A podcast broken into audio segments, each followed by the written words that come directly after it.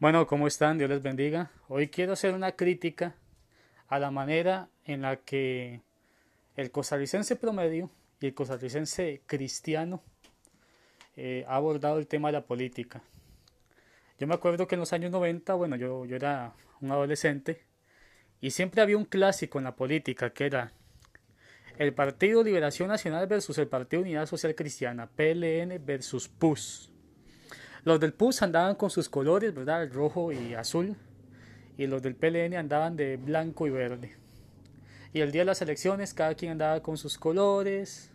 Todo era muy bonito, un convivio. Eso parecía este, un clásico a la Juelense Saprisa o a nivel mundial un Real Madrid-Barcelona, cada quien apoyando a su equipo. Cuando se terminaban las elecciones, el ganador celebraba, vacilaba al perdedor o le hacía bullying un bullying sano, por así decirlo, unas bromas y listo, no pasaba más.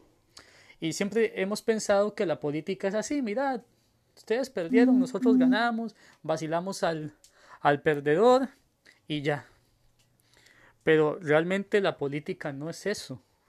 Todos creemos que la política es un juego de que ganó, perdió, y, apoyemos al que ganó, apoyemos al presidente, y claro, el presidente hay que darle cierto apoyo, ¿verdad? Hay que respetarlo, pero cuando comenzamos a ver que las empresas comienzan a cerrar, que comienzan a despedir a cualquier cantidad de personas, cuando comenzamos a ver que tenemos que pagar más impuestos y más y más y más, cuando comenzamos a ver que existe un grado fatal de corrupción, cuando comenzamos a ver más inseguridad en las calles, ahí es donde nos damos cuenta que, emitir un voto por un político no es como ser fan de un equipo de fútbol.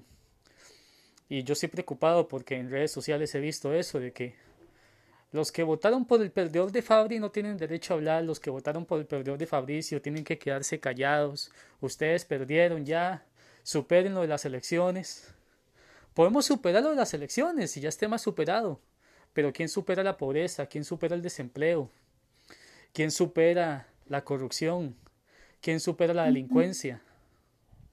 ¿Quién supera el, que el hecho de que el país esté endeudando hasta la coronilla? ¿Quién puede superar eso?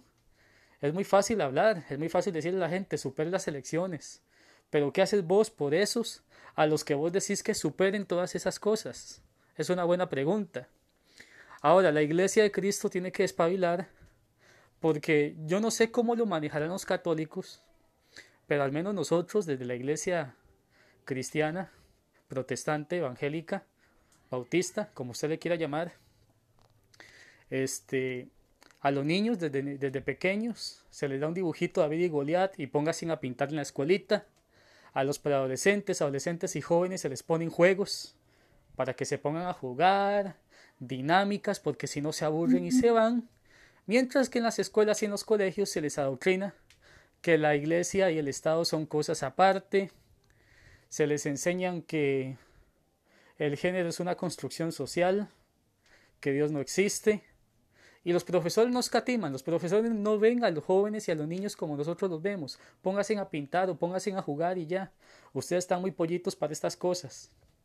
La iglesia cristiana debe mejorar la educación, no podemos seguir como vamos porque si no lo que vamos a hacer es que lo que estamos generando son personas cristianas que no son funcionales para la sociedad y totalmente ajenas y desprovistas de los problemas, problemas que enfrentamos todos los días. Dios les bendiga.